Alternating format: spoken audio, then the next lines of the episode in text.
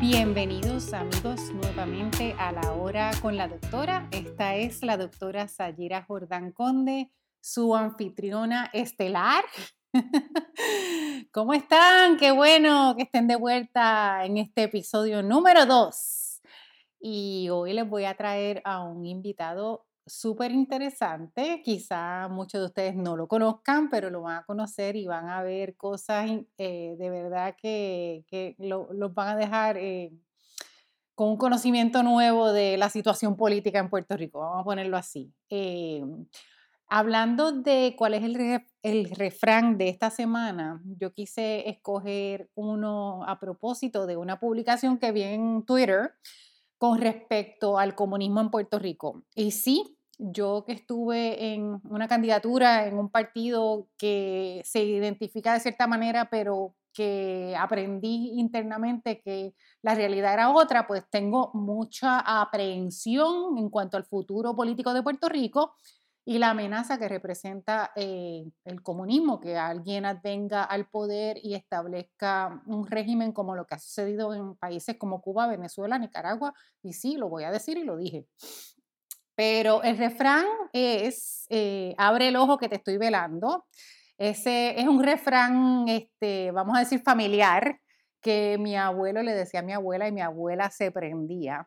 Pero abre el ojo que te estoy velando significa que aunque tenemos esta aprensión y este deber de proteger a Puerto Rico en contra del comunismo, no podemos no podemos dejar pasar cualquier cosa. El PNP específicamente y el Partido Popular, que es el segundo partido con más eh, votantes en Puerto Rico, tienen que entender que no, se, no pueden interpretar el que el hecho de que nosotros como votantes vamos a rechazar el, el comunismo o cualquier persona que pretenda, que tenga esa pretensión en cuanto a Puerto Rico, no pueden tomar eso como una carta blanca para hacer lo que les dé la gana, para salirse con la suya.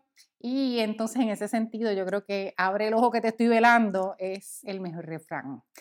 Bueno, para hoy el invitado que tengo es a Carlos Rivera. Carlos Rivera es una persona que yo conocí eh, a través de, pues, de mi participación en la política y fue una, fue un, encuentro en el sentido de que no sabía que en Puerto Rico existe una, fase, una, un grupo de estadistas que yo les llamo los, los, incorporacionistas.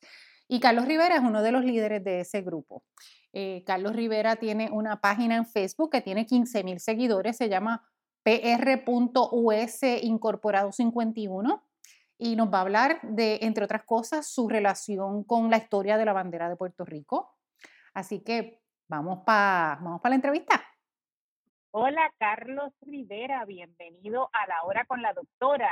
Y hoy tenemos el tema de que anuncié hace un ratito, abre el ojo que te estoy velando. Ese era un dicho que tenía mi abuelo con mi abuela y yo lo hago a propósito de que vi una publicación y que veo el ambiente en términos políticos en Puerto Rico.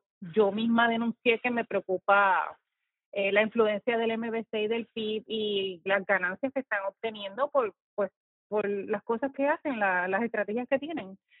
Eh, y me preocupa la democracia en Puerto Rico. Pero por otra parte, no quiero que se utilice eso como una excusa para que el PNP haga lo que le dé la gana. Así que por eso es eh, eso de que agúzate que te estoy velando. Y con ese propósito también te invito a ti hoy, porque tú tienes una historia bien interesante eh, y quiero que me cuentes un poco de tu historia y si quieres, si quieres compartir con nosotros tu mudanza a Georgia. Seguro, seguro que sí. Bueno, primero que nada, un saludo a todos tus seguidores y todas las personas que, te, que me escuchan. Como saben, mi nombre es Carlos Rivera y yo vivo en el estado de Georgia hace aproximadamente 12 años. Pues te diré, Sachira, que yo me mudé a Georgia a raíz, primero que nada, de la ley 7, no por mí, sino porque pues mi esposa fue afectada por la ley 7 en el 2010 de Luis Fortuño, y ya yo había tenido una primera experiencia en Connecticut. Y sabía que, que sí, que aquí las cosas no son tan fáciles, pero si echas, eh, vienes con la intención de, de progresar, sí vas a poder progresar en Estados Unidos. Pues, ¿qué sucede? Yo en ese momento, para ir para acá, le dije a mi esposa, bueno, pues el trabajo. La cosa fue que me apareció una oportunidad en California. Sabiendo que yo puedo correr dentro de la Unión en carro a muchos estados, yo llego a California en esta segunda ocasión, pero California es un estado un poco caro y eso. y mi hermana estaba radicada en Georgia. Yo bajo de California, me tardo tres días en bajar a Georgia y llego a Georgia simplemente con 200 dólares. Ahí mi hermano me ayuda, consigo trabajo en una factoría de pollo. Empiezo a trabajar y a luchar y realmente a los dos años de estar en el estado de Georgia, pues logré comprarme mi casa y he ido progresando a través del tiempo, pero realmente hay que trabajar por porque están las oportunidades. Por ejemplo, lo que es el área donde yo vivo, llámese específicamente el condado de Cherokee dentro del estado de Georgia, pues los sueldos van equitativos con el costo de vida.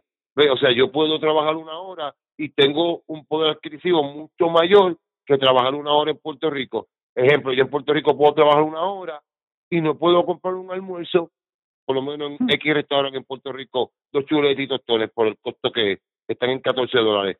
Aquí puede costar lo mismo, pero puedo comprarlos con una hora de trabajo. Y, la y realmente sobre el inglés, pues lo he aprendido bastante en el camino. Yo le digo a los puertorriqueños que desean aspirar a venir a Estados Unidos, que no vean el inglés como un escollo o una posibilidad de cómo echar hacia adelante, ¿verdad? Porque muchas cosas pues se aprenden en el camino y si son jóvenes pueden dominarlo, por supuesto que sí.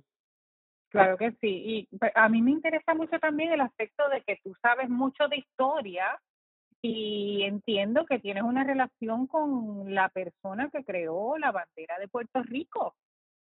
Sí, pues tengo el honor de haber nacido en su familia y ser bisnieto de don Antonio Vela Alvarado, el creador de la bandera puertorriqueña, en el cual pues lamentablemente hay que reconocer que a raíz del partidismo de Puerto Rico y todos los problemas que han pasado, pues nunca han querido reconocerla como el creador de la bandera de Puerto Rico, pero ellos saben quién fue el que creó la bandera de Puerto Rico y evidencia hay, evidencia hay depende del pueblo si quiere saber la verdad como tiene que ser y le garantizo que evidencia es lo más que hay. Tú dices que el Partido Nacionalista eh, adoptó la bandera de Puerto Rico como su bandera. O sea, y entonces eso asoció la bandera de Puerto Rico con el movimiento nacionalista, ¿no?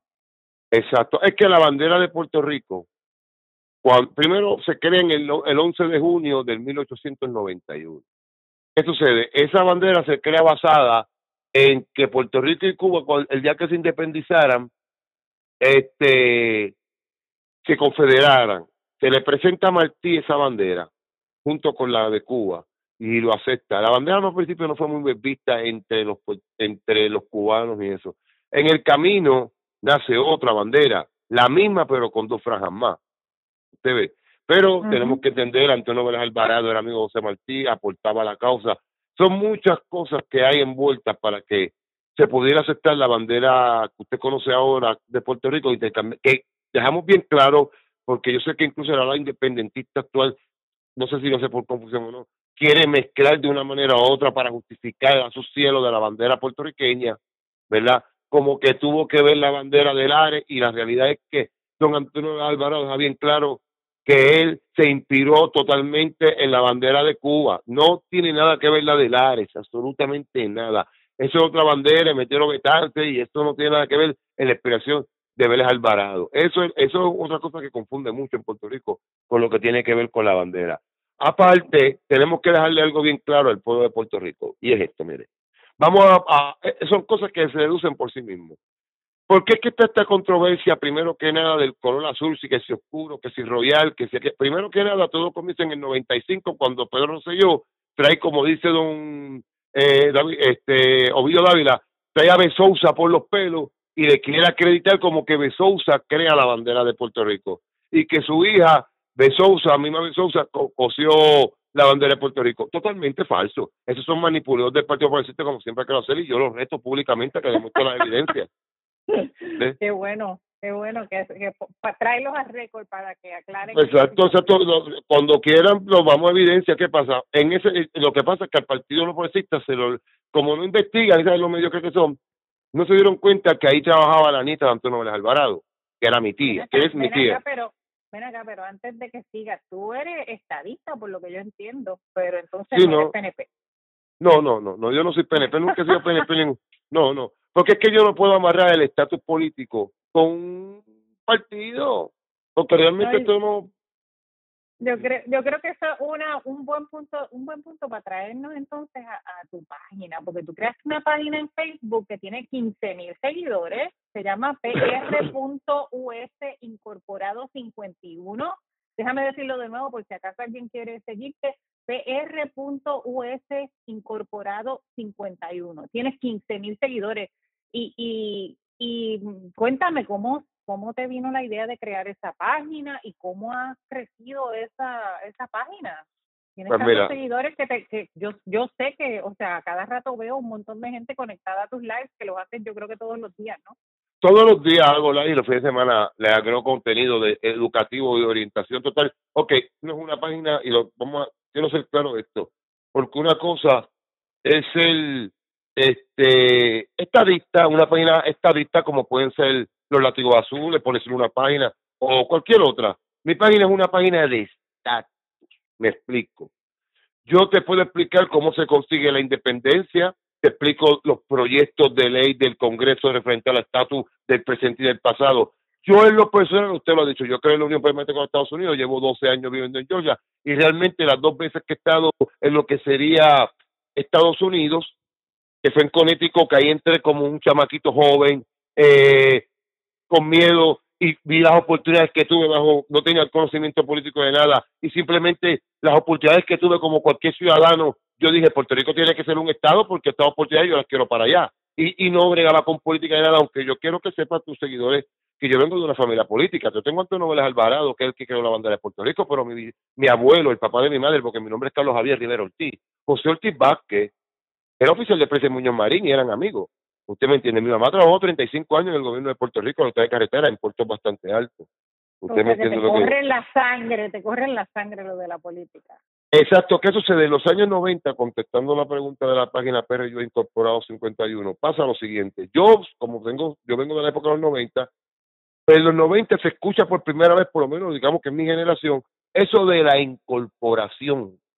Y que ahí vamos, ahí vamos. Y eso, Eh. déjame, ah, déjame interrumpirte un momento para decir, introducir este tópico, porque es bien importante e interesante.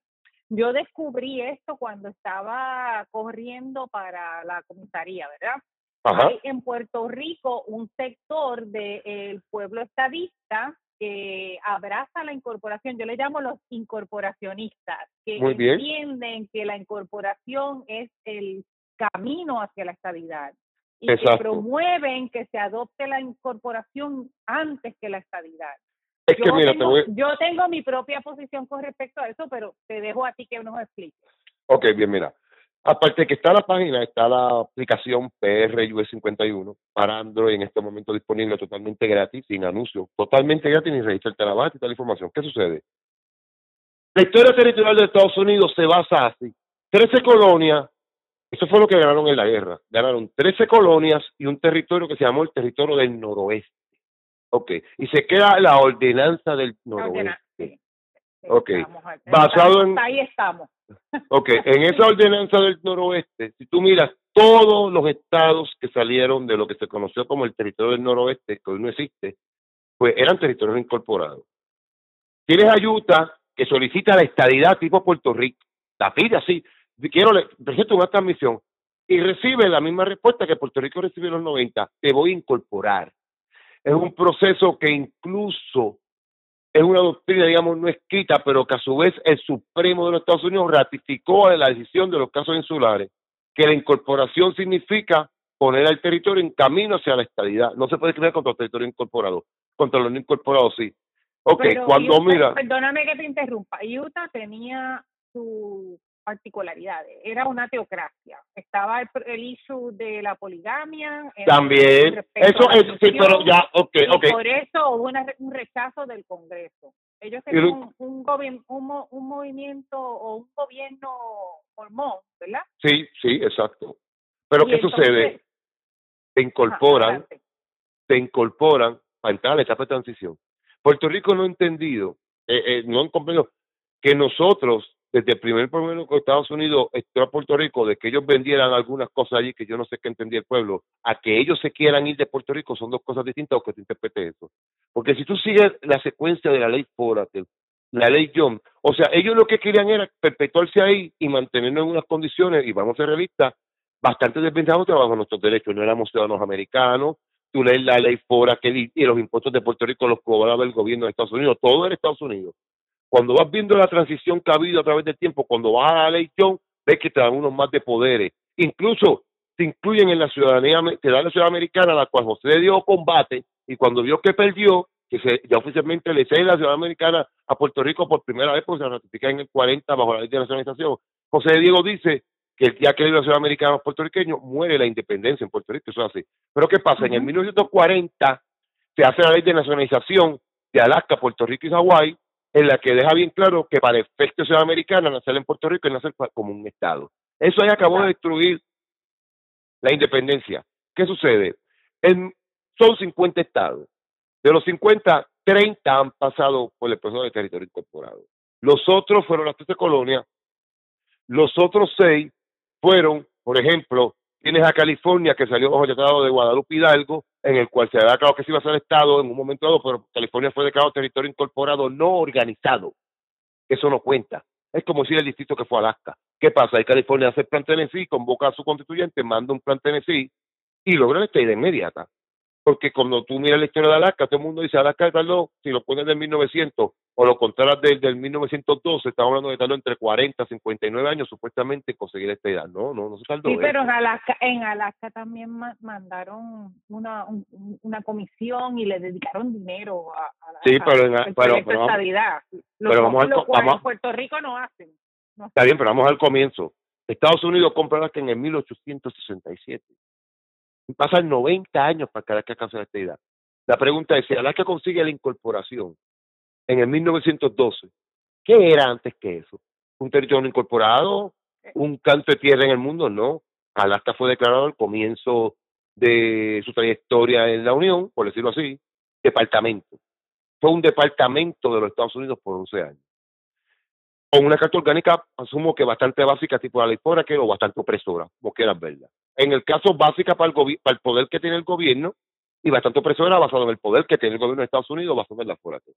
Pasan 11 años y lo declaran distrito. Me imagino que le ponen algo tipo yo, pero por lo que puedo ver, Alaska viene a alcanzar a la ciudad americana con la incorporación del territorio. Por lo que he estado leyendo, como dije, en la aplicación están los 30 territorios y su historia. Toda, como usted, como, como usted ha dicho, toda es diversa. Sí, yo he estudiado, yo he estudiado la, la transición de, de todos los estados, excepto, bueno, algo de lo de Hawái, Alaska, que son los, los más recientes, ¿verdad? Exacto, pero, Hawái. Pero, ah, pero espérate, antes de que siga, explícame qué tú quieres decir con incorporación para que para que nos entienda la gente, porque para mí la incorporación se logra a través de la transición a la estabilidad. Okay, si, yo tengo, si yo tengo un proyecto de ley en el Congreso que se aprueba, yo entiendo que ese proyecto de ley que, que habla de la misión de Puerto Rico como Estado tiene que tener, tiene que incluir, como, como tú sabes, una, un periodo de transición. Y esa transición entonces para mí es la incorporación. Eh, yo creo que algo así como el proyecto... Eh, 712. 712. El, 7, ¿no?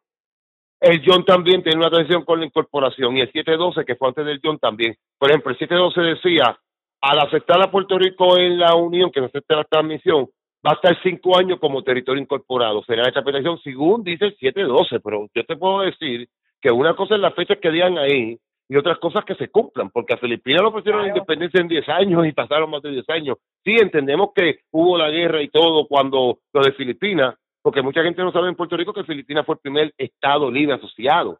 Mucha gente tampoco sabe que en Puerto Rico se intentó crear el primer Estado asociado en el 22 con el proyecto Campbell, que te daba el gobernador electo de forma parlamentaria. Pero todos esos son proyectos orgánicos, no son proyectos de estatus, porque ninguno te daban opciones de escoger en esa ley y ya, si la aprobó el Congreso. Escoger estabilidad, independencia, libre asociación o cualquier cosa. Ok, ahora vamos a explicar lo que es la incorporación como tú me explicas. Si hacemos tipo proyecto 712 o proyecto ION, y digamos como si el proyecto ION, territorio incorporado como base, eh, como usted dice, de transición hacia la estabilidad, ¿qué se desglosa en ese proyecto? Bueno, pues se va a desglosar la transición. Bueno, en cinco años van a entrar full el impuesto de la renta, llámese 6.5% de lo que pagan las personas que calificarían para pagar eso, y basado en los sueldos de Puerto Rico prácticamente nadie, ¿entiende? Porque son unos sueldos muy bajos, ¿verdad? Porque la gente piensa que la estabilidad te va a traer sueldos de 20 pesos, como, como si eso fuera así, porque el que en Georgia paguen 20 pesos la hora o 15 como mínimo, no significa que en Massachusetts lo paguen así, porque en Florida no, no pagan, y es un estado que está bastante sólido, pagan menos que en Georgia, no digo que paguen una cosa mucho menos, pero yo te decir que lo que yo hago aquí en Georgia, en Florida, que es más caro que Georgia, me estén pagando dos pesos menos la hora y dos dólares menos la hora cuando tiras al mes mucho dinero, ¿me entiendes? Y al año es mucho más. ¿Qué sucede? También hay que negociar, poner qué va a pasar con el arbitrio de ron, ¿me entiendes? Que significa que es el impuesto que se le pone al ron aquí en Estados Unidos, específicamente al ron, que es un impuesto especial para el ron para proteger el whisky de Estados Unidos, pero en el caso de Puerto Rico o cualquier pez que tenga un hotel de comercio tengo que tratado, pero vamos al caso Puerto Rico, se le devuelve ese dinero, que está rondando en 500 millones. ¿Ves? ¿Qué va a pasar con eso? Eso se plasmaría ahí. o sea, los fondos adicionales que vinieran, cómo llegarían, los cambios que tiene que hacer Puerto Rico, que el Congreso le va a exigir, porque podemos ver incluso en el proyecto tan reciente 83-93, en el cual en la independencia, que es una decisión de 20 años, lo primero que te dice es que el gobierno que va a montar en esa república tiene que ser un gobierno republicano en forma y no puede abrir la Carta de Derechos. Eso me recuerda a lo mismo que te dice en las enmiendas constitucionales, que no puedes quitar ninguna de esas dos cosas. Ya te está poniendo regulaciones en la independencia, más te está poniendo que los ciudadanos americanos que se queden viviendo en Puerto Rico, el proyecto 8390 dice que van a pagar impuestos como si fueran un Estado sin cupones. ¿Ves? Esa es la realidad. La independencia, sea, sea una decisión de 10 años, 50 años, tarde o temprano terminarás independizado totalmente porque hoy Estados Unidos no te va a quitar la cosa, ni las 936 se tira, se fueron de cantazo. Pero la gente, como al principio el golpe suavecito, pero cuando fuimos entrando cada vez en esos 10 años, años. Como 10 años, sí. De los cuales ya... propósito. Exacto, para que fuera sobre el golpe. Pero ¿qué pasó en el 2006? ¿Qué sucedió en el 2006? Cuando se acabaron ya cualquier extensión continua 936. Nace el para abajo, Y para abajo, y nace el IBU. Ya veníamos, a, mira, ya Puerto Rico, la verdad es que ya Puerto Rico venía con una burbuja financiera desde los años 70. Esa es la realidad. Lo que es una burbuja pequeña, una bomba, la bombita que usted la va soplando y va creciendo hasta que un punto alto que llega lo máximo y explotó. Con el golpe del 936 llevó a que explotara en el 2006. Tuviste el IBU. Yo sé, yo, tú que sabes tanto de historia, yo creo que, o sea, fue, fue bueno por un tiempo. El Estado Libre Asociado y, y la base económica del Estado Libre Asociado para mí es las extensiones contributivas, además de las sí, federales. Yo creo que eso, es viable a largo plazo y entonces entiendo que tenemos que diversificar nuestra economía y bajarle la dependencia a las extensiones. Yo sé que es posible que haya necesidad de extensiones, de hecho hasta los estados tienen algún tipo de arreglo con diferentes este, organizaciones para, para que, se establezcan en su en sus fronteras, ¿verdad? Por ejemplo, Amazon, que se estableció en Nueva York, hizo un trato con, con Nueva York. Ahora hay una fábrica de chips que se va también, creo que para Nueva York, y hicieron un trato con ellos, ¿verdad? Hacen tratos para que se establezcan y creen empleo. Pero nuestra economía ha sido demasiado dependiente de las excepciones y eso, eso nos deja donde estamos ahora. Eh, mira, evaluando, por ejemplo, vamos a hablar, porque acuérdate que cuando yo hablo de los 500 millones de hábitos de RON, el pueblo tiene que entender que es un ingreso que, entre comillas, el gobierno de Puerto Rico ya no tendría. O sea, yo cuento con 500 millones al año que ya no tengo. ¿Dónde los voy a sacar? Ok. Pero vamos ahora a otro punto. Cuando Alaska era territorio, había, había personas ahí que no, que, que tenían sus excepciones, sus, ventajas contributivas y todo igual que Puerto Rico por un periodo de tiempo, pues pasaba lo mismo. Habían personas que no querían la estadía para Alaska. Por supuesto, nadie lo discute. Los que, se benefician de... Exacto. Pero Alaska, fíjese, porque vamos a poner dos estados petroleros. Sabemos que Texas es un estado petrolero y Alaska también es un estado petrolero. Nosotros petroleros sabemos que el estado de Alaska más rico en recursos naturales de los Estados Unidos y la gente no lo sabe. Porque no es solamente oro, estamos hablando de también el agua, todos los peces que tienen. O sea, son tantas cosas que tiene Alaska, la madera, el oro, la plata. O sea, pero lo que pasa es que explotar Alaska pues, es un lugar extremo y tienes que tener valor para estar ahí, en, en las áreas donde hay que explotar. ¿Qué sucede? Pero sin embargo, tanto Alaska como Texas son estados petroleros, pero Texas no le paga a la gente por vivir allí. Alaska dos veces al año le da un bono, por decirlo así, a las personas que viven allí. Pero ¿en qué se basa ese dinero? Bueno, reparten parte de la ganancia, por decirlo así, de los recursos que explota el gobierno allí, o los que exploten allí. Y Alaska decide repartirlo entre sus Estamos hablando de una población de un millón y pico de habitantes, no es como Texas, que muchachos tienen un montón. Pero como quiera que se diga, por eso es que ese, y eso no tiene nada que ver con el, el, eh, el, la aportación federal. Mira, otra cosa, este, Sachira, que pasa bajo la incorporación, es que Puerto Rico tiene que pagar impuestos federales con sin independientes si trabaja y hace más de 600 dólares en ese empleo. Ok, pero hay una tabla, ¿verdad? Por ejemplo, mi sobrino, que tiene 26 años, no tiene hijos, simplemente gana 90 mil dólares para él. Según el gobierno hacer lo que le dé la gana, pues seguro que mi sobrino paga impuestos y bastante, paga 18 o 20 mil pesos al año de lo que se gana. Le devuelven algo de lo que él paga.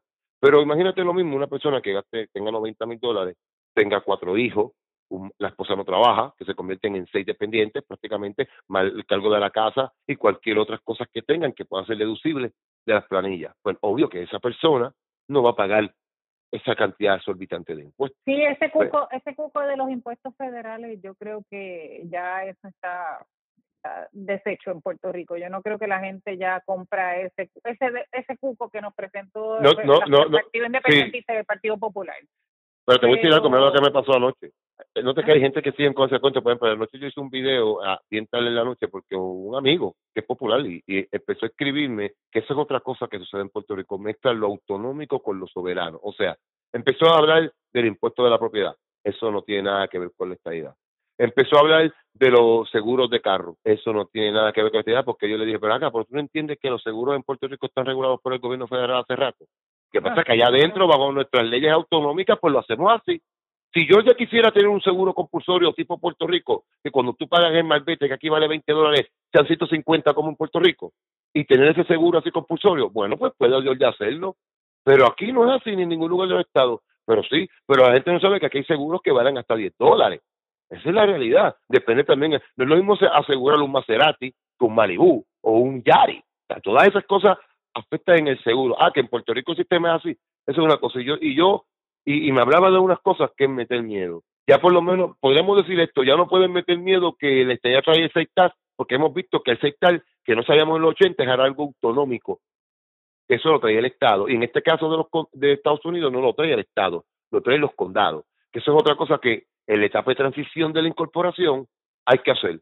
Descentralizar el gobierno de Puerto Rico y romper a darle poderes económicos a esos distritos que entonces serían condados, donde eso, esos condados que se componen por los pueblos, digamos, que componen el distrito, pues podrán cobrar, ejemplo, cosas que cobra el condado de Georgia. Bueno, el condado de Georgia me cobra la emisión, que es lo que le meten por el mofro, le ponen por debajo del DAL, vale 25 dólares. O para que en Puerto Rico lo entienda, la inspección. Eso yo se lo pago al condado.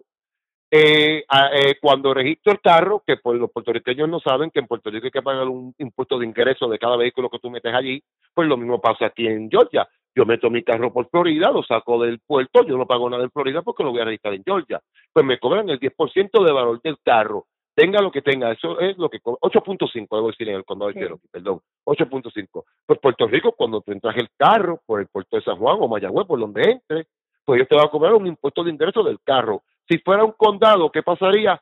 Entre el carro a Puerto Rico, lo saca del muelle, paga lo que tenga que pagar en el muelle, que siempre hay que pagar algo, pero cuando va a pagar el impuesto del carro, no se lo va a pagar al Departamento de Obras Públicas o Hacienda directamente. Lo, registra el condado. Exacto, al tax commission del condado. Es beneficioso, por ejemplo, en, Iowa, que es donde yo tengo experiencia, donde viví por muchos años, eh, el condado se responsabiliza, por ejemplo, por, lo, por las escuelas, ¿verdad? Entonces, así tenemos el dinero va directamente e impacta a los niños en esas escuelas.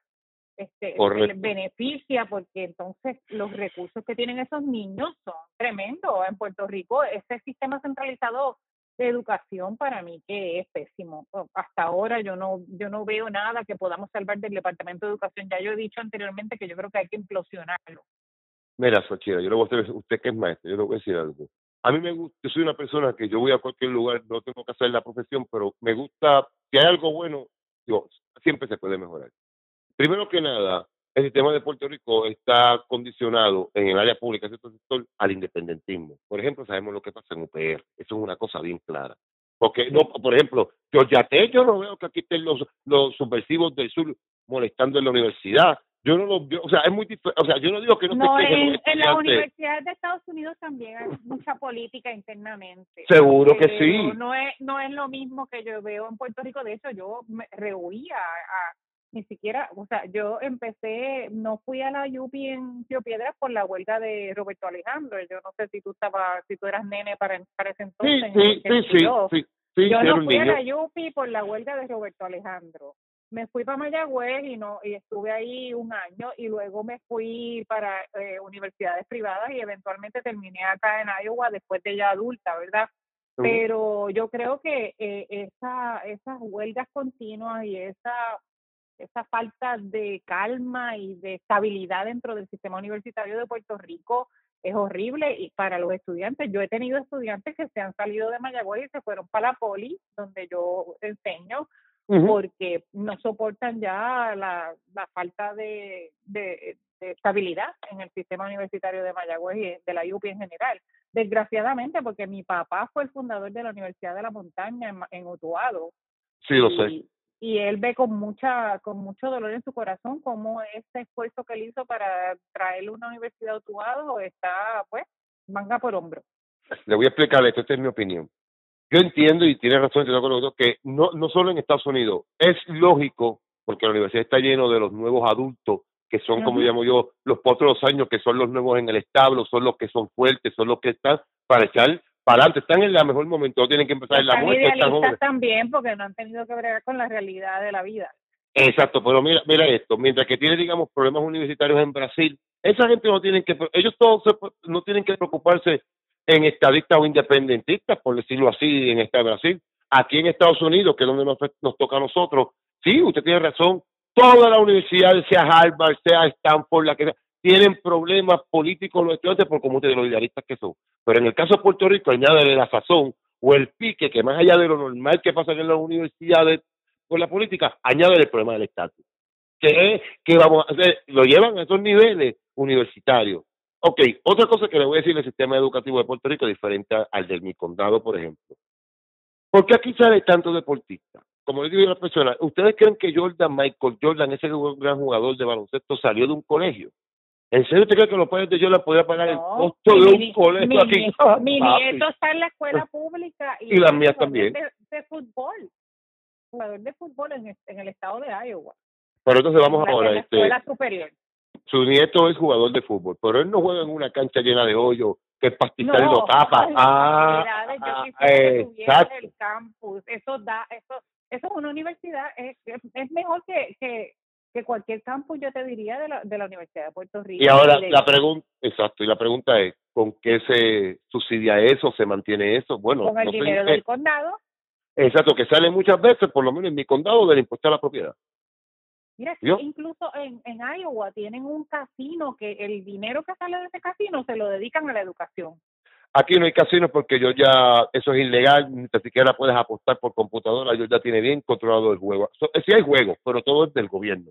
Nada, y no pueden haber casinos. Sí hay maquinitas de esas como en Puerto Rico de los negocios, pero eh, no pagan premios supuestamente. Usted sabe cómo es, ¿verdad? No, no, no, legalmente no pueden pagar dinero, es para entretenimiento. O te pueden dar como decir, bueno, te ganaste 200 pesos, cógelo a quien compra, pero no te puedo dar dinero, supuestamente, me entiendes? Mm, Eso sí lo hay, pero no hay casino como hoteles con casino, no hay hipódromo, yo no puedo apostar por internet porque yo lo he intentado, ¿verdad? Para los caballos, yo, o sea, porque digo esto para que el pueblo entienda que cada estado bajo su autonomía tiene una autoridad bien grande, que a su vez está la autonomía del condado, que incluso, señora Sachira, yo le voy a decir algo, cuando usted mira realmente quién le cobra impuestos a usted aquí en Estados Unidos, solo es el condado.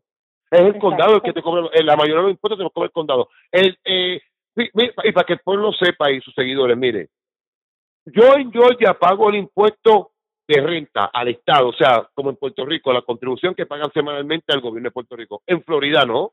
Mientras que yo lleno dos planillas aquí en Georgia, en Florida no. En, Florida, no hay estatal no se llena la federal nada más. Perfecto, pues, y es un estado, estado por estado, porque bajo la soberanía y autonomía. Exacto. Al concepto, de que un estado también tiene una soberanía, es, es, es una, un ente que está asociado bajo una federación. Exacto. Y tiene una soberanía fiscal sumo mayor que la de Puerto Rico. Eso nadie lo discute. Pero eso no significa que Puerto Rico no puede, no tiene, no puede hacerlo. Que pues, no significa que Puerto Rico diga, por ejemplo, ¿por qué razón? Porque hay que ver una cosa compensa la otra. La pregunta es, ¿por qué en Florida los seguros son tan caros? Ahí tienes una compensación que lo que cubre. Las cosas se balancean, sí. Exacto, que no vas a pagar impuestos por tu sueldo, perfecto. También no hay la planilla, te vamos a pagarle al contable ya esa planilla, perfecto. Pero tienes impuestos de propiedad altos, también los condados, tienes impuestos de... Porque acuérdate que el gobierno central también cobra un, cobra un dinero y digamos hace la función del federal, o sea, el federal me da a mí y yo le doy a ellos. Y entonces ellos se lo reparten al pueblo y el pueblo lo quema en algunas cosas, porque los condados también reciben directamente el condado recibe fondos federales. aparte usted mire el poder y cómo se administran las escuelas aquí, más allá de los servicios que recibimos, sino la organización de los maestros, el director, el subdirector, el director de deporte, el director de música, el director de esto otro. por ahí un director central. Yo, yo he aprendido que aquí el director te puede despedir. No significa que tú no puedas hacer un reclamo porque están los derechos laborales, ¿verdad? Pero cada, o sea, porque Cook County está en, en huelga, no significa que Cherokee County esté en huelga. ¿Me entiendes lo que le digo? cada condado tiene su identidad y sus propios derechos. Exacto. Pero, pero si nos extendemos, podemos hablar de esto por, horas, pero yo quiero hablar de, de la elección de delegados, porque yo sé que tú de oh, alguna manera participaste, estuvimos conversando. ¿Cuál fue tu experiencia? Cuéntame. Y, y me gustaría también que me dijeras qué te parece la dirección que tomó la delegación. Seguro, pues bueno, pero primero que nada vamos a dejar bien claro que yo reconozco que basado en la ley yo no le presté la ley, pero no la interpreté. Me explico. Cuando leemos la ley, por eso fue que terminé y dejarle esto claro al pueblo para que entiendan algunas diferencias un poco de política. La ley indica que para tú ser congresista en la sombra tienes que eh, vivir en Puerto Rico, no es un mes, dos meses, simplemente ser residente de Puerto Rico o de Washington. Bien, la ley salió en diciembre y la elección fue el 5 de mayo. Ok, si yo me hubiese movido a Puerto Rico, que podía hacerlo, digamos para enero o febrero, pues yo me iba, como usted sabe, a recoger los endosos, pero ya sabemos que vamos más adelante los troquitos que pasaron, y pues salía con lo que yo llamo la fotito, oficialmente ya con la certificación de la Comisión de Elecciones. Yo no hice eso, porque yo esperaba que sí, que iban a, hacer trucos, pero que iban a darle puestos a otros tipos de líderes. No pensé que fueran a esto, y mucho menos al gladiador. Usted me sigue lo que le quiero decir. y cuando tú dices gladiador, vamos a estar claros, se refiere a Ricardo Rosselló basado en que la abogada motorizada lo bautizó como el creador de la estadidad. Bueno, dejamos claro eso, pero yo no le puse el apodo, ¿verdad? Somos claros. ¿Verdad? Sí, sí, yo le doy crédito a quien le pone nombrecitos bastante jocosos, como ese. Bueno, pues así lo llamaremos. Ok. Pues, ¿qué sucede? El creador tampoco participó de forma oficial, que es aquel que está certificado por la Comisión Estatal de Elecciones. Antes, de que sigas, ¿tú no crees que esa ley la hicieron para él?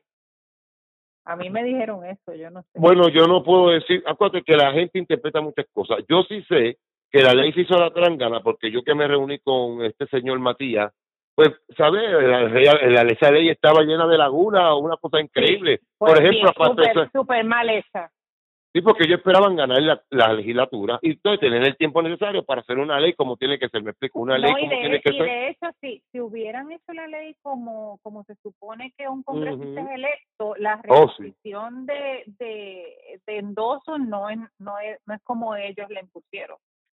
No, y tuve muchas batallas con la Comisión Estatal de Elecciones para, para poder correr bien la delegación. Te lo, eso, es, mira, porque no había ningún no había ninguna organización y yo diría ni hasta ni, ni interés tan siquiera. Yo estaba llamando antes de que ellos sacaran nada y no tenían nada, no había nada organizado.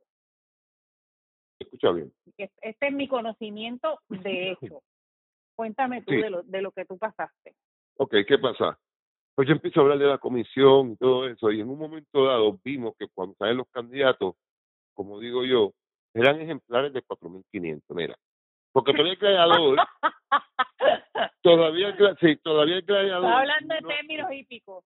Eso, términos hípicos, un ejemplar de 4.500 dólares es un ejemplar que incluso eh, si, el, si el dueño se molesta, le dice al mozo de cuadra, duérmelo. Así. Es obvio, con un procedimiento, ¿verdad? No es que lo va a ir a, matar de forma abusiva. Si no fueron, los mandan a dormir, pero no sirven, ok. ¿Qué sucede? El creador en este momento tampoco está participando. Cuando sale la papeleta como tal, donde están las personas que van a participar, que el pueblo ya sabe quiénes son los que están certificados, bueno, pues lo que se dieron fueron estos potitos de 4.500 dólares. Marita Meléndez, que lamentablemente, ¿verdad? Pero no estamos ninguna dama tampoco, está en el hospital, no sé si se ha, se ha dado de, ha sido dada de alta, creo que está por algunos problemas renales. en verdad deseamos que... Tiene un fallo renal y, esperamos que se mejore. Seguro que sí, desea... recuperación. Seguro que sí, una cosa es la política, una cosa es la Pero persona. Pero lo no quita lo valiente y la realidad Exacto. es que como candidata yo no le di la tostada, honestamente. No, no, mira, y, y, y, te voy más allá, esto es del inglés, para que lo sepa. Eh, no, no, para nada. Para nada, porque hay... sí se necesita. Ah, no, no, no, no, yo, yo, mira, óyeme, yo lo personal, yo pues me defiendo con mi inglés, obvio, me tengo que ganar la vida en inglés, pero realmente yo sé que si yo no sido senador en la sombra, yo me hubiese metido en una escuela de inglés porque tendría el tiempo, metido en Washington, tenía unas ventajas que ahora mismo diré, y sí para fortalecerlo, pero no significaba que por eso no podía hacer el trabajo, o por lo menos comenzar. ¿Me entiendes lo que le quiero decir?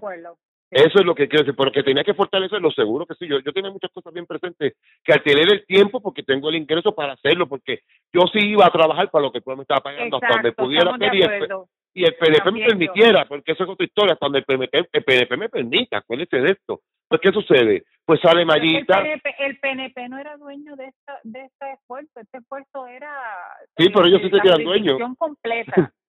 no, eso es así. no es dueño de la estabilidad. No, por supuesto, pero mire, sale Mayita, sale Zoraida Abusó. Por ejemplo, yo sé todo lo que yo lo conozco. Lo único que me salía nuevo, pero rápido busqué investigación, fue Fortuñito, ¿verdad? Sale la hija de el señor este Romero Barceló, Melinda Romero, y entonces sale el Gladiator y sale Elizabeth. Pero bien, ¿por qué sale Elizabeth? Hacerlo rápido. Bueno, pues cuando pasó lo del gladiador que llevó al video, porque le digo, el pueblo de Puerto Rico yo vi ese video, yo no sé qué ellos interpretaron, pero ellos creyeron en todo momento que Elizabeth nunca se expresó, y se lo digo yo y puedo dar peso a favor de Ricardo Rosselló, llámese alias el creador, cuando lo llevó a su video. Que incluso le dijo allí, yo no voté por ti y no te apoyo, así le dijo y la gente decía, estamos contigo, Elizabeth. Ok, cuando ya sabemos todo lo que ha pasado con Elizabeth, por eso mismo, y pues se le ha virado los rosellistas, llámese los creadores ahora de la vida. Bien, ¿qué pasa? Cuando llega el momento de ver que esos son los potros que hay, pues la gente empieza a darse cuenta que yo le estoy hablando de una manera muy diferente que le llevan hablando de 40 años, hablando de la incorporación, porque aunque eso no es un concepto que yo inventé, sí tengo que reconocer que fui el que lo traje a las redes sociales. Fui yo. Claro. O sea, la primera persona que, se, empezó a hablar de estatus de Puerto Rico como tal, porque yo, yo no soy político, fui yo y específicamente lo que es la incorporación de Puerto Rico y qué eso significa. Dejando claro, Sachira, que basado en el poder que tiene el Congreso, si él ahora mismo quisiera hacer esto, porque acuérdate que él no tiene restricciones cómo hacer las cosas.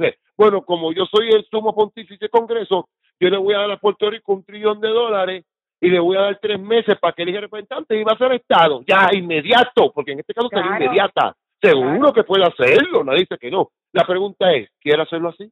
Obvio que no. Eso es todo. Pero que la estadía puede llegar inmediata a Puerto Rico, en teoría, para dejar claro esto, sí, en la práctica no, muy difícil. Muy, porque incluso los que llegaron inmediato, mira de dónde salieron. De Virginia, llámese Vermont y Kentucky. Estaban en el sistema, no salieron de la nada. Estaba, eran parte, tenían su gobierno territorial allá su, bajo la, pero no tenían gobernador. El gobernador era el de Virginia, en Kentucky. Pero tenían un liderato allí de condado, ¿verdad? Por decirlo así, más o menos lo más cercano. Pero Kentucky no tenía gobernador, el gobernador de Virginia. Y entonces eh, como era otro tipo de antaño, pues el tribunal bajaba a ciertos condados, bregaba, no era un tribunal estable. Usted me entiende, como ahora, que todavía Puerto Rico es un tribunal estable, el federal es en propiedad. Pero volviendo a lo de los senadores de la sombra, ¿qué pasa? Al darse cuenta de eso y me apoyaron y me ayudaron a llegar a Puerto Rico, pues yo decido tirarme right in, sabiendo las consecuencias de que lo difícil que es y todo. Y de momento creador, todo estaba bien, hasta que entonces el creador me dio con salir también. Ok, ¿Qué sucede? Yo empiezo a trabajar en Puerto Rico, empiezo a hablarle al pueblo y a buscar la oportunidad. Yo dije, aquí está la oportunidad que yo voy a tener para darme a conocer más allá de Facebook. Y usted vio que fui a ciertos programas, estuve en el programa de Marcano. Pero yo lo que quería poner el tema de la incorporación en la mente de los puertorriqueños. La curiosidad de que averigüen qué es eso. Porque eso era un concepto fácil de entender porque no lo han vivido. Acá sí, acá los blancos anglosajones y eso, de aquella época sí porque era algo común, era común tener tres, cuatro, cinco territorios incorporados a la misma vez. Era normal. Pues ellos saben, aparte, se gobernaban igual que los estados, con ciertos poderes, pero lo que hacían, lo que podían gobernar era igual que un estado. Puerto Rico, yo no sé por qué Estados Unidos, cuando llegó allí, no lo dividió en condado y empezó a enseñarle lo que es el gobierno de Estados Unidos. Eh, Bueno, Estados Unidos sabes muchos lo que errores. dicen las decisiones, las decisiones que dicen que nosotros éramos este, indígenas o lo que fuera, este, No, no, no, no. gente alienígena. Sí, bueno, lo que fuera, es que, es que vamos a hablar, si vamos a pensar eso, como usted misma dijo ahorita, cuando hablamos de los territorios de Estados Unidos, entre ellos también está negar la estabilidad, el racismo. Ejemplo, muchos Claro. indígenas, muchos indígenas y demasiados, demasiados mestizos. ¿Ah? O otra cosa que la gente no sabe, para que sepan. Después que Puerto Rico, Puerto Rico después que independ- Estados Unidos se independiza y comienza a bregar con los territorios del noroeste y del norte de Estados Unidos, por eso es que usted ve que los territorios norteños no eran esclavistas. Los territorios se incorporaban no esclavistas, no podían ser esclavistas. Los Y que había, había eran- una cuota mientras el, asunto de, de la guerra civil estaba pasando, eh, cuando se negociaba en eso en ese tiempo, antes y después, cuando se negociaba la estabilidad y entraban estados, pues entraba uno que aceptaba la esclavitud y otro que no aceptaba. Exacto, porque tienes al norte no esclavista y tienes al sur esclavista. Y quiero que sepa también el pueblo que creo, si no me equivoco, una parte de Arizona fue el único territorio que se consideraba así bajo los estados confederados de la Unión. Y eso es otra cosa que la gente tiene que entender, preguntarse por qué los estados del sur no se federaron y se confederaron. Están siempre en el poder. Ejemplo, en una federación, yo, gobierno central, puedo abolir la esclavitud a nivel general. En una confederación, no. Porque en una federación yo puedo obligar a los ciudadanos. En una confederación, no. En una confederación obligo a los Estados miembros. Y los Estados miembros obligan a sus ciudadanos. Así es el jueguito. O sea, porque. Eh, y, y Estados Unidos comenzó una unión perfecta bajo 10 artículos, 10, unos cuantos estados con, con artículos que se llaman los artículos confederados. Cuando queda federación, entonces en vez de decir una unión perfecta, dice para crear una unión aún más, y añade la palabra aún más perfecta. Y pone con las palabras bonitas. Yeah, porque aumenta, o sea, ¿para qué? Para que no se pueda romper, porque la gente no sabe que la unión estuvo a punto de romperse. ¿Ok? O sea, eso no, esto no es tan fácil. Y por eso nace el Senado. ¿Ok? Porque esto empezó como un sistema unicameral. ¿Por qué? Se reclamaba, ah, pues este va a tener cinco, este va a tener dos, y yo uno nada más, ¿cómo es la cosa? Tiene igualmente, ¿sabe cómo es la cosa? Ah, bueno, pues por eso es que usted ve que no importa la cantidad de población que usted tenga, lo que es el Senado de Estados Unidos, son dos para todo el mundo. Dos, Exacto. ya. Pero, pero vamos, vamos de vuelta a los delegados. Cuéntanos Ok, volviendo a los delegados, ok. de contar la historia. Pues bien, pues llegamos a Puerto Rico, comenzamos a trabajar, comenzamos a ir a la prensa, a dialogar, nunca me llamó la radio. ¿Qué sucede? En el camino, yo soy una persona que me gusta estudiar la historia, y una de las historias que yo he estudiado, en vez de estudiar al narco, yo no estudié al narcotraficante Pablo Escobar, yo estudié al político que le hizo la guerra a Pablo Escobar, específicamente a Carlos Galán Sarmiento, un gran político colombiano, el cual realmente le digo al pueblo colombiano que se tiene orgulloso de ese líder y en vez de haberle hecho una peliculita a Pablo, debe haberse hecho a él. Pero bien, ese líder en un discurso, para que sepan lo que me pasó, que me, eso llegó a Univision, lo que te voy a contar ahora, y Univision de California, porque un independentista me acusó de plagio. ¿Qué pasó? Carlos Galán Sarmiento tiene un, de un discurso que él da, él dice unas palabras muy elocuentes sobre Colombia, y él dice, estamos cambiando la conciencia del pueblo colombiano, como lo necesita, como lo requiere, para progresar en verdad, para adquirir dignidad, para adquirir plena conciencia de sus derechos, para no ser una nación marginal, secundaria, y poder, levant y poder presentar, eh, eh, que no le dé vergüenza a ningún colombiano presentar el pasaporte de su patria. ¿Qué pasa? Esas fueron palabras que me impactaron bien grande y dije, pero ven acá, este hombre prácticamente está diciendo lo que es Puerto Rico, cómo se siente Exacto. Puerto Rico, la humillación que estamos sintiendo. Y yo vengo Exacto. entonces, hago un video diciendo, estamos cambiando la conciencia del pueblo borincano como lo necesita, como lo, como lo necesita, como lo requiere para progresar en verdad, para no ser un territorio marginal, secundario y poder levantar nuestra bandera en igualdad de condición que los demás estados de la Unión.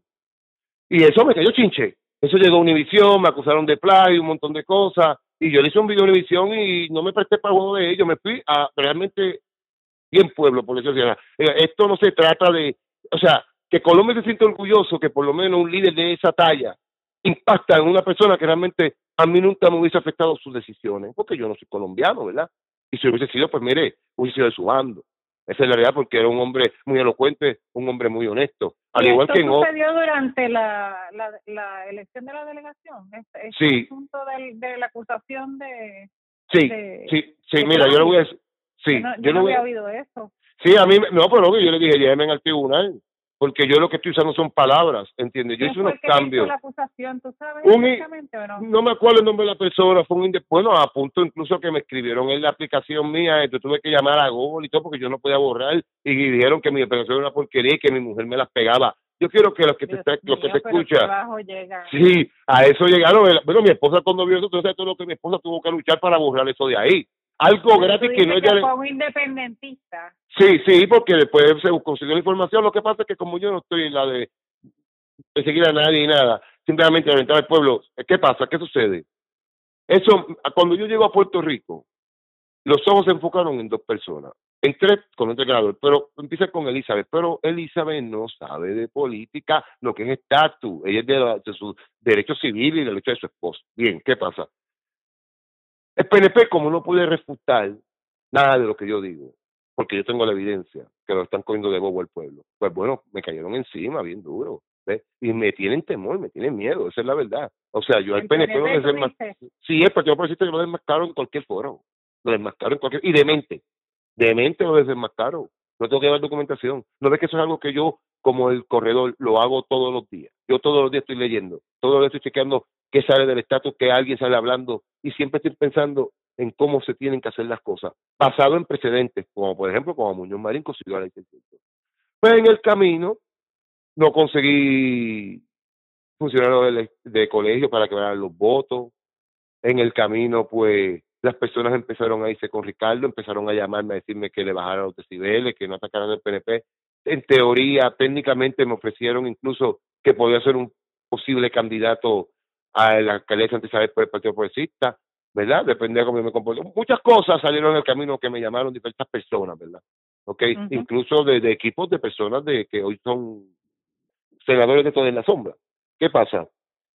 Pues después de ahí, nunca me dijeron cuántos votos saqué, yo pregunté, o sea, la desorganización fue total, realmente el gladiador sale electo porque realmente está la motorizada, todo eso, hay que reconocer que usted sabe muy bien que hay personas que son fieles a la secta. tenemos que entender que hay personas como Jim Jong, el poder que tenía, que llevó ese pueblo americano.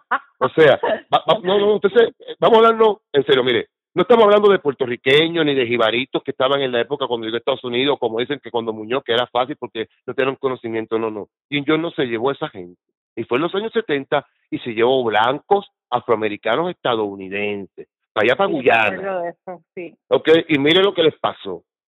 Sí. ¿Eh? O sea, ¿qué es que Exacto. Pues eso es lo que hicieron, o sea, eh, el pueblo puertorriqueño no sabe que lo que hicieron fue suicidar al PNP con esa elección. ¿Sabes por qué? Cuando vengan las elecciones en el 24, empiezan las campañas Aquí, fíjate que entonces entramos en la última pregunta que te tenía. ¿Cuál es tu predicción para el 2024? Bueno, el Partido Popular tiene muchas posibilidades de ganar las elecciones. Y recuerde, cuando digo ganar las elecciones, no digo ganar la legislatura, digo ganar la gobernación, para ser exacto, porque usted sabe que en Puerto Rico, si vemos la elección actual, los populares tienen la mayoría de las sillas electas, pero no la gobernación. Y en Puerto Rico, como el ajedrez, te puedo tumbar todas las fichas, pero si el rey está parado y al fin y al cabo tu rey es el que sobrevive, tú ganaste el juego. Y en este caso, sí es la gobernación. O sea que tú ves al Partido Popular ganando la gobernación tiene posibilidades, dependiendo, acuérdense, miren lo que pasó con el Partido Popular, escuche bien. Primero que nada, ahí tiene al muchacho Pablo Hernández Rivera, nieto de Hernández Colón, que como quiera que te diga, en Puerto Rico hay muchas personas... otra secta. Todo, todo, pero, pero, pero, son votos. Los apellidos en Puerto Rico arrastran, o sea, oh. yo no sé si tenemos en la sangre eso de la monarquía española y todavía creemos que la gente son descendientes de los reyes y entonces tenemos estos reyes, tenemos el rey Rosselló, tenemos el rey Hernández Colón, tenemos el rey Romero Barceló. Así Todos esos reyes y sus descendientes se supone que estén siempre en, en, la, en, la, en el ámbito político, en algún cargo. No importa lo que sea, no importa qué créditos tengan a su haber, no importa la credibilidad, no importa nada, porque esa gente pertenece ahí. Exacto, tiene toda la razón, pero ¿qué sucede? Eh, usted tiene razón, los apellidos jalan votos, pero bien. Recuérdese que una cosa es votar por, con conocimiento, dice, no, hay una fuente de candidato, porque nos ofrece, que nos ofrece algo, está bien. Pero a que yo venga y diga, por culpa de este, Luma sigue en contra. Ya. Sin saber por qué. No, yo lo dije, yo lo dije. yo dije, el, el, talón de Aquiles de Pierluisi es Luma. Estoy Totalmente de acuerdo. En video, en jugando pelota dura, lo. Hace, hace, ya meses, antes de que sucediera nada de esto. Eh, eh, eh ok. Vamos a añadirle sea lo que sea, yo no, yo no estoy, yo no estoy en contra de Luma ni a favor de Luma.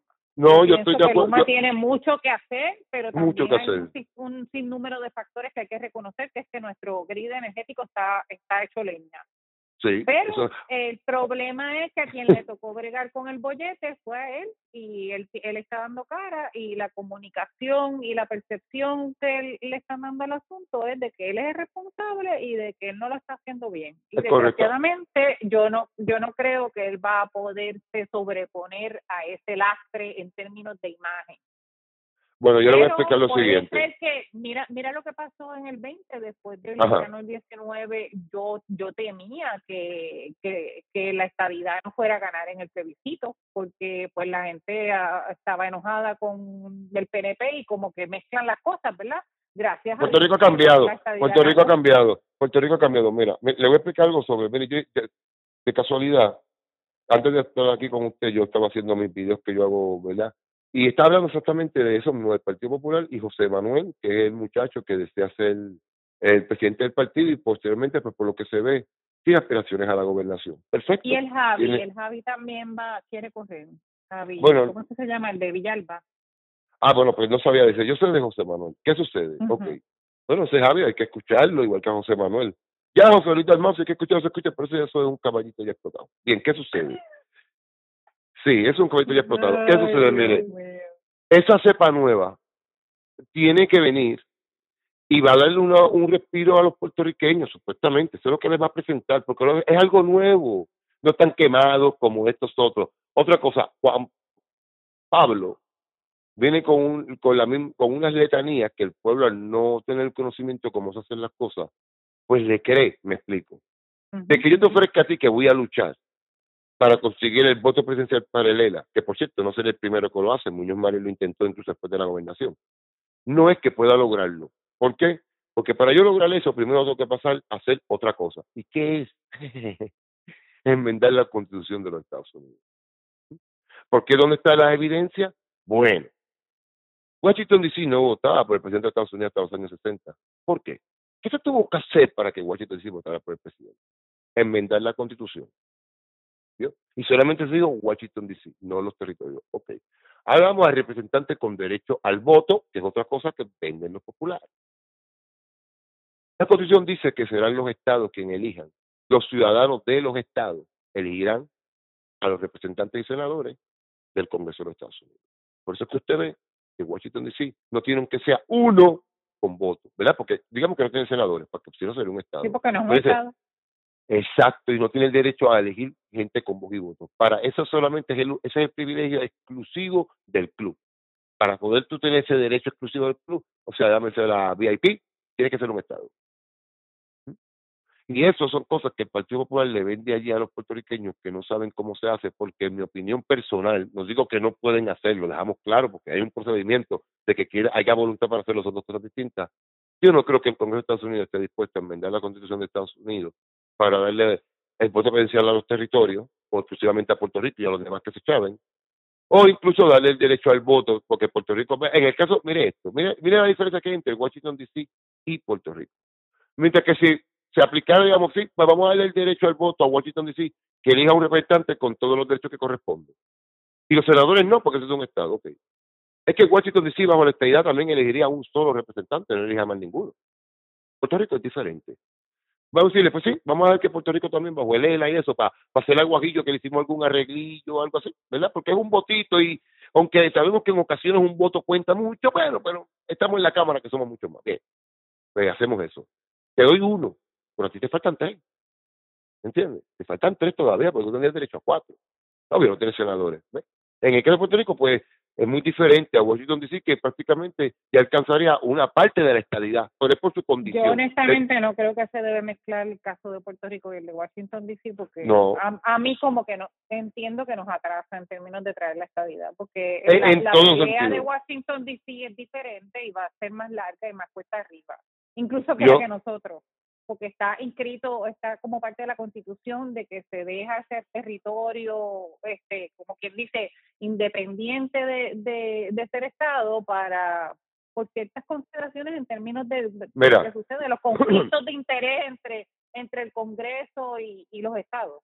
Ok, lo que pasa es esto, se aplica nuevamente el derecho de a quien admite un Estado de la Unión. Entonces, pero Washington DC, diferente a Puerto Rico, no necesita que ninguna legislatura lo libere. Entonces, somos, somos un territorio ya. Washington DC es el distrito de Columbo. Aparte, todavía pertenece a Maryland.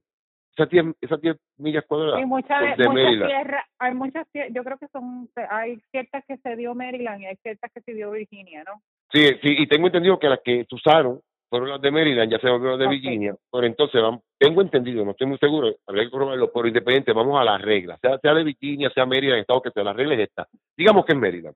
Maryland tiene que reunirse su legislatura, ¿verdad? Por eso es que lo que hizo, aquí también hacen proyectos de ley fantasma, como el de la ciudad de Washington DC que hizo Pelosi, porque el procedimiento estaba mal hecho. Maryland podía gritar y decir, wow, wow, wow, wow, wow. Nosotros no hemos cedido al poder soberano, por decirlo así, de lo que son las 10 millas cuadradas que te presté hace tantos años. Y no puede hacerse un estado de otro estado, por lo que... Exacto, exacto. Entonces, técnicamente, en teoría, ¿quién es el gobernador de, de, de, El gobernador de Maryland. Hay ciertos servicios que se lo da, le da el estado al que pertenece esos cantos de tierra, pero también está la ley que el gobierno federal está a cargo de lo que es el distrito federal, que es donde está el sistema federal. Pero fuera de ahí hay otras cosas que brega el estado. ¿Qué pasa? Oiga bien, si Maryland se reúne y le dice al gobierno federal, mira, tú quieres el Estado a, a Washington, bueno, pues nosotros, mira, ya no somos responsables de él. ¿Qué significa eso? Tampoco le voy a dar servicio, de nada. Y que me, que me toque a mí, y es que me toca algo, por decirlo así. Eso es lo que pasa. Bueno, vamos recogiendo vela y yo todavía no tengo claro cómo es eso de la incorporación. Si tú estuvieras en el poder en Puerto Rico, vamos a decir, este Carlos Rivera, gobernador, ¿Cómo, Ari, ¿Cómo traes la incorporación a Puerto Rico? Simple. Repito el proceso de la ley 600. ¿Cuál es ese? El proceso de la ley 600 ir al Congreso y, pedirle que me permita convocar una constituyente y que en esa ley se quede plasmado que él va a estar esperándola de la misma forma que decía la ley 600. Y si quiere ponerle esto forma, algo requisito, le digo, vamos a hacer una ley 600 sin contar con el pueblo. Vamos a hacer claro que simplemente el Congreso aprueba ese, tipo de ley 600, donde me autoriza a mí a hacer una constituyente, da unas explicaciones, ¿verdad? Y aparte de eso, va a haber otros artículos que van a pasar que hay que enmendar la ley de relaciones federales, ¿verdad? Que eso le toca a ellos. Y Puerto Rico coge su constitución y empezamos con los condados, y las transiciones que tengamos que hacer nosotros allá y los cambios. Obvio, es un proceso ¿Tú crees que, es posible hacer una constituyente en Puerto Rico con representantes del Partido Popular y Partido, Partido Independentista para convertir a Puerto Rico en un, en un territorio incorporado? Bueno, primero que nada, tienes que hacer exactamente lo mismo con los populares. Tienes que controlarla. Tienes que controlarla. Populares 86. El resto, algunos estadistas. Necesita, necesita una legislatura controlada por estadistas, ¿no? Tres cuartas partes. Sí, dominio, dominio total. Total. Ok, pero vamos a lo que por algunos conocen. Si nos vamos al proceso de ley 600, viene entonces el concepto de por el consentimiento de los gobernados se aprueba esta ley, queda autorizada la legislatura de Puerto Rico a, a, a, ratificar en su voto. Exacto, todo, ok, pa. Pero ¿qué pasa? En esta vez vamos a incluir que Puerto Rico quedará ratificado y incorporado como un territorio incorporado que esto usando este mecanismo, porque también se puede seguir usando el mecanismo del plebiscito, que sería tipo proyección o proyecto 712, que lo que te hablaba era que sí te voy a aceptar en la unión, pero primero va a estar tanto tiempo como territorio incorporado, entre comillas. Y eso es lo que yo favorezco. Exacto, poder tener un plebiscito. Pero si al fin y al cabo no te quieres arriesgar ¿verdad? Que fue lo que no quiso hacer Rosselló en el 92 y lo entiendo ahora, situaciones político-partidistas. Rosselló que, usted rehusó a incorporar a Puerto Rico. No, Rosselló, se, lo, que, yo lo que hizo, padre, retirar el proyecto guion del Senado por temor a perder, me explico. Rosselló venía de perder en el 93 un plebiscito a un 2.5%, ¿ok? Ante Lela. ¿Qué pasa? Ese concepto en Puerto Rico no se conoce, nadie sabe nada de eso, y los que lo saben no lo dicen. O sea, la mayoría del pueblo que vota no lo sabe no se hace campaña a favor de la incorporación, nadie sabe nada de eso. Sí le hacen unas preguntas a Romero, que es el comisario residente, y hay un video donde Romero dice que sí que favorece la incorporación en ese momento. Pero entonces sale Luis Ferrer diciendo que la incorporación es una colonia agrandada, sale Hernández Colón burlándose junto con Ferrer de la incorporación, y al fin y al cabo, pues como hemos dicho ahorita, los líderes mueven pasiones, y aunque sea un embustero, o esté simplemente porque él cree que quiere lo que él quiere y tiene que ser como él diga, el pueblo le cree, pues ya vio que se murió, los dos, y aquí estamos. Bien, ¿qué sucede? Sí, ¿para qué? Si yo lo que si sé que me vas a incorporar obligado, pues eso no, me lo descarta nadie. Pues yo acá me pongo mal, tipo Muñoz Marín, por decirlo así, busco lo que yo quiero. El mismo, el mismo Michael Corona lo dice en un, yo lo traje a la página, que lo que hay que presentar es un proyecto de incorporación. Muñoz Marín presentó un proyecto de gobierno propio. Por eso que usted vio que cuando llegó la hora de preguntarle al pueblo, no fue un plebiscito, fue un referéndum. Eso no era estadidad, ley 600 o independencia. Eso era ley 600, sí o no, y ya. Sí o no. Ya, sí o no. ¿Y qué pasaba si hubiese ganado el no? Bueno, pues no se hubiese aprobado la ley 600 y Puerto Rico hubiese seguido bajo la ley John y su gobernador electo según enmendado. Ya está. Y sabe Dios cuánto hubiese nacido entonces el gobierno autonómico. Pero no, no fue así. Muñoz Marín consiguió el voto del pueblo y ya sabemos la historia. Ok. Bueno, vamos a cerrar eh, ahora porque ya llevamos casi una hora y que nos quedamos aquí horas y horas y que, porque de verdad que hablar de política es, no terminar. Pero, pero Carlos, yo quiero traerlo de vuelta a la de que te estoy velando, al abre el ojo que te estoy velando. Yo, tú y yo hemos hablado de nuestra nuestro interés en en de alguna manera contribuir y, y, servir al pueblo de Puerto Rico desde una desde una posición política, ¿verdad? Vamos a ser realistas. Exacto. Eh, nos picó, a mí me picó la mosquita, a ti yo creo que te picó la mosquita desde que naciste porque tienes eso en la sangre. Eh, este, ¿qué tú ¿Qué tú, ¿Qué tú piensas? Este, eso en términos de abre el ojo que te estoy velando. Yo estoy velando al PNP. A mí, este, después de haber participado en una elección en 2020 con el Movimiento Victoria Ciudadana, haber salido de ese partido porque reconocí que no era lo que ellos pretendían que era en palabras. Seguro, seguro. Eh, eh, y, y entonces, eh, ya, o sea, de alguna manera Jennifer González me invitó de vuelta al Partido Nuevo Progresista. Yo con mucha renuencia, pues me uní con ella un momento dado, pero de, eh, me he permanecido desde afuera. No sé si has visto, o la, la gente no, ha visto, no me ha visto a mí en ninguna política partidista activa, porque yo siento como que yo estoy de afuera mirando a ver qué sucede. Yo no quiero que a Puerto, en Puerto Rico llegue un liderato, un liderato al poder que vaya a traer comunismo, vamos a decirlo claramente pero por otra parte tampoco quiero que se, el PNP siga cometiendo abusos o, o que, o que traiga una administración mediocre. Entonces, yo lo que hago es que estoy velando, y no es velando la guira, yo estoy, yo como quien dice, yo no soy muy poderosa que digamos, para nada, pero eh, tengo ya mi experiencia política y tengo cierto reconocimiento y yo estoy velando porque si el PNP no se pone para su número, yo creo que, y se ha hablado de esto y no quiero decirlo, y lo quiero decir a la misma vez, se ha hablado de la formación de un nuevo partido. Bueno, pues yo te voy a hacer lo Nuevo partido estadista. Sí, yo entiendo, yo he escuchado todo eso. Pues mira, te voy a explicar lo siguiente.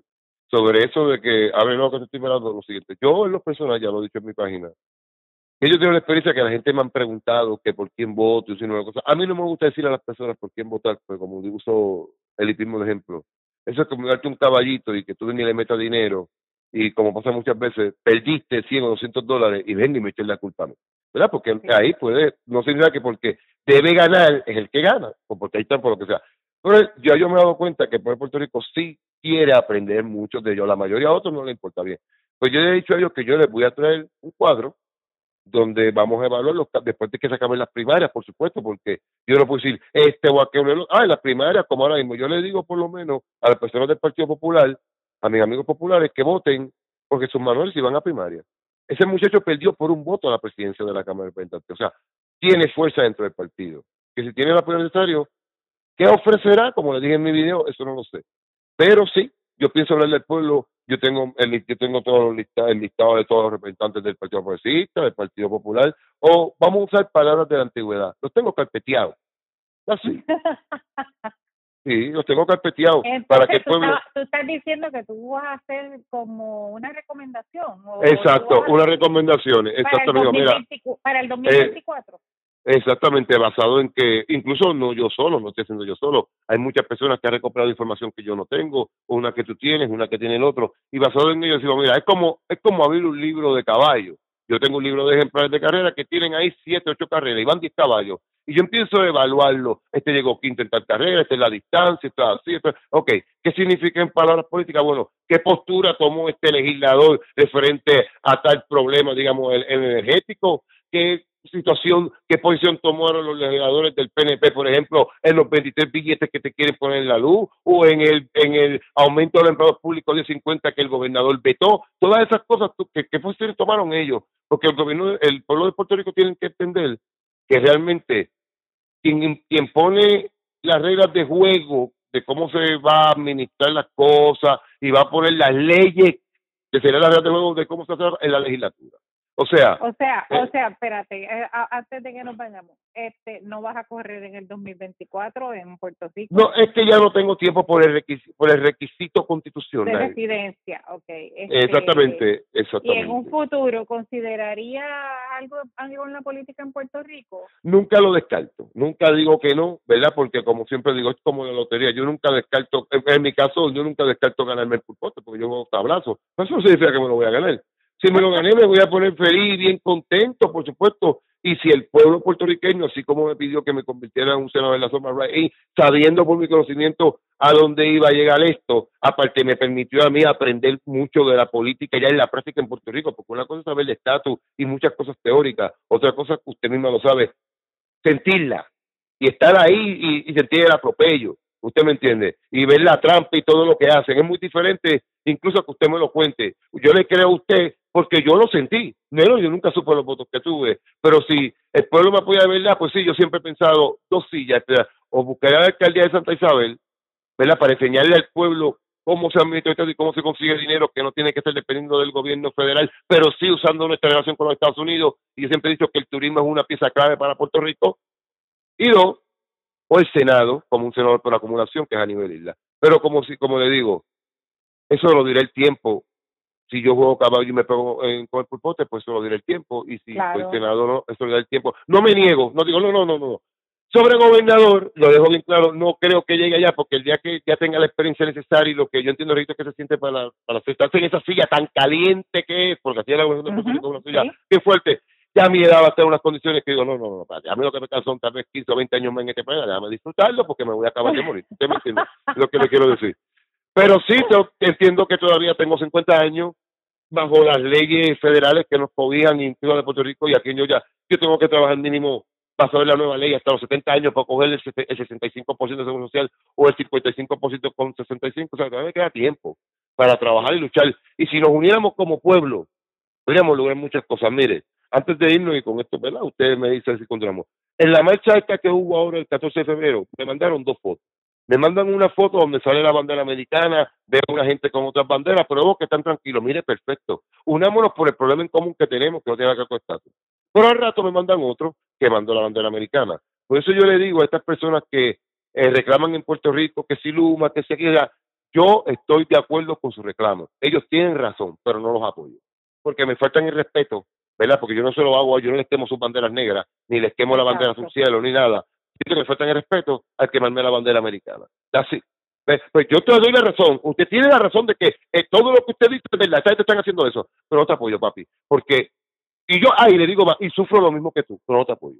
Lo mismo, mi mamá se puede morir porque en mi casa tuvieron que comprar una planta ahora, este, cuando María, por el problema de la luz. Sí. Porque mi abuela usaba maquinaria. Usan ese tema de excusa. Cada vez que hay algún tema que es negativo para, para la administración, en, en general de la democracia, porque yo creo que esta gente, la mayoría, si no todos, son comunistas. Eh, lo, lo agarran, lo agarran y lo secuestran y lo usan para echar adelante su, su tema de antiamericanismo. Eso es al fin y al cabo lo que es. Todo, todo es antiamericano, todo. Pero vamos a seguir luchando y trayendo la verdad. Un millón de gracias, Carlos Rivera, por estar conmigo hoy. De nuevo, tu página pr.us incorporado 51 en Facebook y tu aplicación disponible en Android para todos aquellos que quieran oír más sobre las muchas cosas interesantes, historia y la propuesta de, de, incorporación para Puerto Rico. Eh, conéctense con Carlos porque de verdad que es una lumbrera. Un millón de gracias, Carlos, por estar aquí con nosotros hoy. Nos vemos. Seguro que sí. Bien, bien, que pasen buenas tardes. Muchas gracias por siempre por invitarme. Bien, bien. Bueno, amigos, tremenda entrevista, súper larga. Es que lo que pasa es que cada vez que Carlos Rivera y yo nos ponemos a conversar sobre política, nos quedamos, fíjate, hay que terminarlo de alguna manera. Y qué mejor que terminarlo pensando en que tenemos que estar ojo al pillo. Eh, abre el ojo que te estoy velando, político puertorriqueño. No te creas que por el rechazo al comunismo el pueblo no va a requerir y a, requerir que cumplas con lo que prometiste, a, a pasar la cuenta, al fin y al cabo. Amigo, eso es todo por este episodio. Gracias de, nuevamente por apoyarme, por estar aquí. Eh, los veo en la próxima, en donde otra vez tendremos la hora con la doctora. Aquí la doctora Sayera Jordán. Gracias.